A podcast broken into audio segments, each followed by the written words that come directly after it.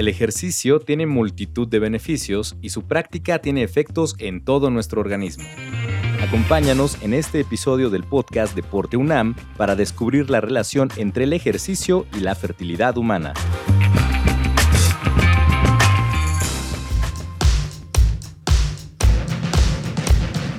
La Dirección General del Deporte Universitario presenta Podcast Deporte UNAM en este episodio, efectos del ejercicio en la fertilidad humana.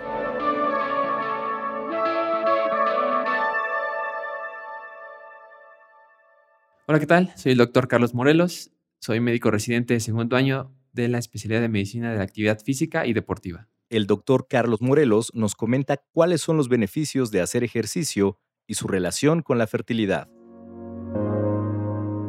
El ejercicio tiene beneficios en la salud reproductiva porque mejora la capacidad inmunológica, o sea, tu sistema inmune, el sistema de protección, lo mejora, mejora los estados de ánimo, disminuye la ansiedad y el estrés, por lo cual con eso podemos disminuir todas las hormonas de estrés e inflamatorias que pueden propiciar a que haya esta pérdida de la fertilidad o que sea más difícil embarazarse. Entonces, esos son algunos beneficios hacia muy grandes rasgos. El doctor explica los diferentes tipos de ejercicio y cuál es el que más beneficios otorga para la fertilidad. Pero el ejercicio es una palabra muy grande. Recordemos que ejercicio es cualquier actividad física que es de manera planeada, estructurada, repetitiva, con el fin de mejorar algún componente de nuestra salud o de la capacidad física. Hay diferentes tipos de ejercicios, ejercicios aeróbicos, que muchos conocen como cardio, ejercicio de fuerza, que es básicamente las pesas, ejercicios de flexibilidad, de equilibrio, varios. En este caso, el ejercicio aeróbico podemos dividirlos en ejercicios vigorosos, que son aquellos que nos dejan sin aliento, que prácticamente lo podemos hacer unos 5 minutos, un minuto, dependiendo de la persona. Y el ejercicio moderado, que podemos realizarlo durante más tiempo, que si sentimos cierta carga a nivel cardiovascular ya estamos un poquito cansados, tomando aire, pero podemos seguir, ¿no? Y el ejercicio leve o de baja intensidad, que realmente podemos hacerlo durante muchas horas, una caminata, por ejemplo. Si ya tenemos estos tres tipos de ejercicio, donde se encuentran los mejores beneficios, sobre todo para la fertilidad, es en el rango de ejercicio moderado. En este rango se ha estudiado o se ha visto que hay una mejor asociación entre los niveles de fertilidad, sobre todo en hombres, por ejemplo, la motilidad espermática o la función de los, de los espermatozoides para que se puedan mover, mejora en este caso, también en las mujeres las hormonas, los ciclos hormonales, sobre todo después de la ovulación, que viene la fase lútea, que es cuando hay aumento en los niveles de progesterona. En este caso, esta fase se prolonga unos cuatro días aproximadamente con este tipo de ejercicio. Hay una relación inversa, por ejemplo, con las personas que permanecen más tiempo sentadas a las personas que hacen ejercicio de manera moderada, sus niveles o su tendencia a este, embarazarse tiende, es mayor. Es mayor comparado a aquellos que están sentados nada más. Pero pasa algo muy interesante. Eh, aquí hay un poquito de controversia. Porque se ha visto que el ejercicio, tanto moderado como intenso, sí aumenta los niveles de fertilidad, o sea, la, la probabilidad de embarazarse. Pero el ejercicio intenso también puede causar lo contrario, sobre todo si es intenso y prolongado. Puede llegar a disminuir esta probabilidad de, embarazarse, sobre todo porque hay un aumento en el estrés cuando es ejercicio vigoroso. El estrés que genera este ejercicio es mayor. Las hormonas que están implicadas en este tipo de ejercicio aumentan, o sea, que aumenta el estrés, aumentan las hormonas, sobre todo el cortisol, y van a disminuir las hormonas que generan eh, los procesos de embarazo.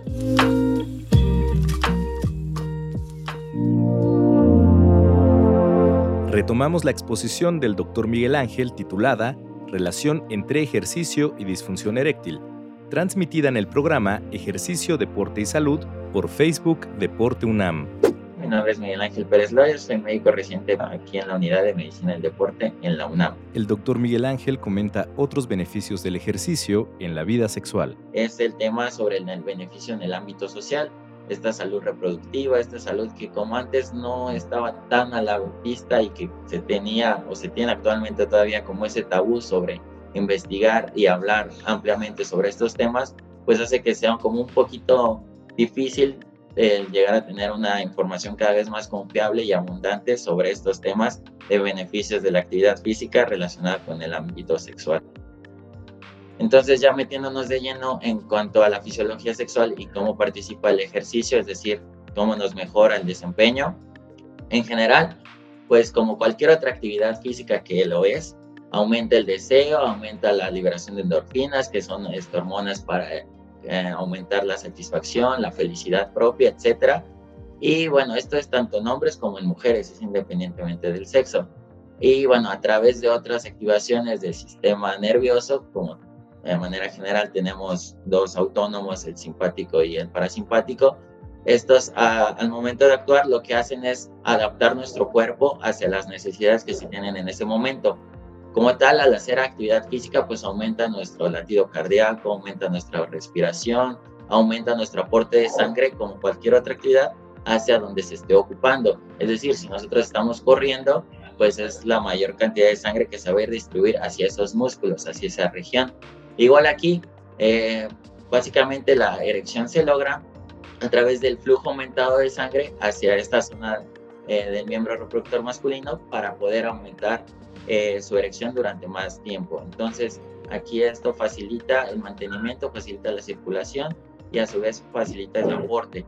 No solamente es llevar la sangre, sino también es que el área hacia donde se lleva la sangre se aumente, es decir, que se vasodilate esta circulación hacia, hacia esta zona y gracias a sustancias como el óxido nítrico, que es el principal vasodilatador que tenemos en, el cuerpo humano. Este, el ejercicio durante la actividad sexual estimula el endotelio para producir y producir más. Esto es como si fuera una circulación vehicular. No es lo mismo la cantidad de, de vehículos que circularían por una avenida chiquita aquí se amplían a 10, 15, 20 carriles, entonces la cantidad de sangre circularía aún más sin mayor problema hacia estas zonas y cualquier otra donde se estimule el ejercicio.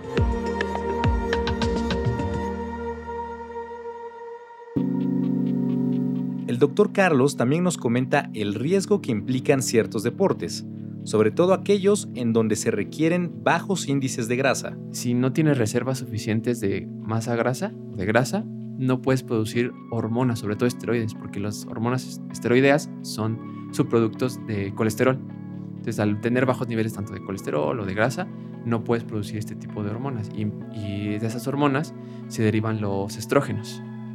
Los estrógenos ayudan a la menstruación, a que la mujer produzca sus hormonas esteroideas y tengan la, tenga regla. Por eso ese tipo de competencias, sobre todo de apreciación, que te exigen un, porcentaje bajo de masa, de masa grasa, que de veces es muy esbelto o esbelta, pues propicia que pierdan esa función vital. Por consiguiente, se puede desarrollar amenorrea, que es la ausencia de uno o varios periodos menstruales, además de otras afectaciones al cuerpo. También al perder estos ciclos se pierden hormonas, como te menciono, el estrógeno es una de ellas. Entonces esos estrógenos nos ayudan a mantener la salud ósea. Me refiero a que mejora la capacidad de fijación de calcio en los huesos, y al no tener los estrógenos, se pierde eso. ¿Qué es lo que pasa en la menopausia? Las mujeres en la menopausia pierden eh, las hormonas, los, estrógenos, y tienden a tener osteoporosis o osteopenia, y por lo cual fracturas. Entonces, en este tipo de atletas también puede pasar esto: fracturas porque tienen huesos muy, muy porosos, o sea, con muchos hoyos, digamos. También puede producirse anemia, inclusive, y si tiene anemia puede producir otras cuestiones cardiovasculares, sobre todo baja en rendimiento, les cuesta trabajo concentrarse, se llegan a dormir, también problemas de ansiedad, depresión, son los resultados que llegan de tener un alto, que realizan alta actividad física, de alta intensidad, bueno, por mucho tiempo, y baja ingesta alimentaria.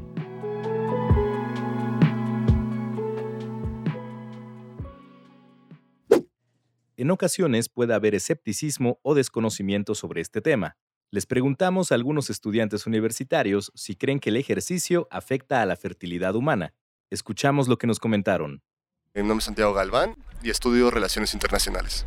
He escuchado rumores de que sí, no me constan, o sea, no tengo un dato duro de que sí esté, relacionado. Entonces, la verdad es que ah, me faltaría muchísima información para decir sí o no. Lo escuché a manera de chisme cuando eh, estaba en el equipo de atletismo de la prepa. El profesor en una ocasión llegó a mencionar algo así Mi nombre es Sofía Nieto Vargas, estudio en la Facultad de Medicina. Yo creo que el exceso puede afectar justo en el estrés o en alterar ciertos, no sé, elementos químicos, ciertas hormonas, podría ser, que pues alteren tu ciclo menstrual o cosas por el estilo. Tu ciclo hormonal, yo creo más. Siento que va más hacia las hormonas. Yo creo que a lo mejor altera, pero no tanto. Siento que altera más el exceso de ejercicio. Me llamo Leno Macdiel y estudio medicina. Sí considero que el ejercicio es parte fundamental, no nada más para este tema que es la fertilidad, sino para muchos otros, pero pues considero que aún es un factor eh, importante para pues tener una buena salud que influye justamente en la fertilidad. Por lo general, el rango de edad en el que los deportistas son más fértiles coincide con el periodo en el que tienen un mejor desempeño deportivo. Escuchamos al doctor Carlos Morelos. De manera general, como bien lo dijiste, está en la edad de mayor desempeño y también en la edad de, mejor salud reproductiva. Sobre todo las mujeres comienzan su salud reproductiva o tienden a tener mejores embarazos, facilidad de embarazarse, a partir de los 14 años hasta los 35, así por máximo y, eso es por máximo, 35 años. Donde tienen, eh, donde tienen muchos folículos, donde pueden todavía generar muchos óvulos y más posibilidad de embarazarse. Ya a partir de los 35 esa curva como que decae y es más difícil. Por eso también se recomienda que sean eh, embarazos antes de los 35. Digo, a veces no se puede por toda la cuestión de, del desempeño, en este caso, pero sería lo ideal. En el caso de los hombres, el doctor Carlos comenta que la relación del ejercicio con la fertilidad es similar a la de las mujeres. Es similar, es como somos realmente seres distintos, aunque parecía que somos iguales, hay muchas hormonas que cambian. En el hombre también la fertilidad eh, se ve afectada, sobre todo si hacemos el ejercicio de moderada intensidad, la motilidad, o sea, como se mueven los espermatozoides, y el conteo espermático se ve aumentado, es mayor, comparado con los hombres que realmente no hacen nada de ejercicio, que solo están sentados en la computadora eh, por el trabajo, por X cosa, ellos tienen menor probabilidad de embarazar que un hombre que sí realiza actividad física, sobre todo de, de moderada intensidad.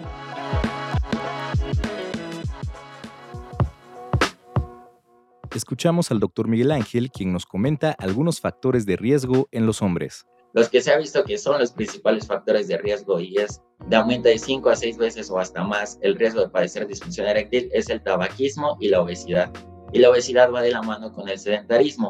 Si una persona es inactiva físicamente, el riesgo de ser obeso aumenta y por lo tanto el riesgo de tener una disfunción eréctil a lo largo de los años aumenta todavía más. Y que se ha visto como factor protector es la actividad física. Como, como les repito, no solamente se veía que disminuía la probabilidad de que te diera eh, disfunción eréctil, sino al contrario, mejoraba aún más tu circulación, mejoraba durante otros beneficios e impedía eh, que, te diera, que tuvieras más riesgo de, desarrollar disfunción eréctil. El doctor Carlos Morelos nos da algunas recomendaciones para las personas que desean un embarazo. Yo creo que la primera cuestión sería planificar bien su embarazo. Al menos se recomienda que sean tres meses de planificación antes de embarazarse. Y todavía después de que uno ya, pues, ya se embaraza, tiene que seguir en seguimiento. Entonces, la primera yo creo que sería bueno consultar tanto a su nutriólogo o a su médico, en este caso ginecólogos. Con respecto al ejercicio, también sería bueno que pudieran acudir con un médico del deporte o con algún profesional dedicado a este tipo de prácticas.